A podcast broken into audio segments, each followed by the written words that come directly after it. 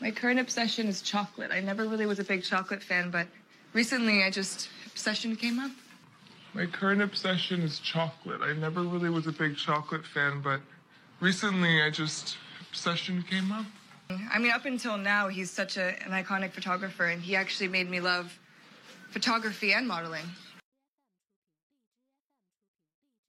I mean, up until now, he's such a, an iconic photographer, and he actually made me love photography and modeling. I mean, up until now, he's such a, an iconic photographer, and he actually made me love photography and modeling. Um, I think 10 years from now, I would tell myself I'm very proud of you. Um, I think 10 years from now, I would tell myself I'm very proud of you.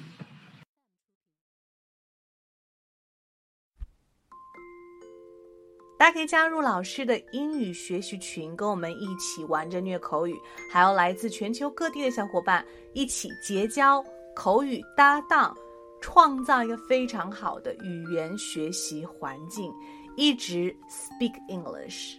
OK，还有一些有关于如何通过美剧和英文歌来学习英文的资料，以及单词资料、视频可以分享给大家，赶紧来加我的微信吧。See you really soon and have a good day. Stay tuned.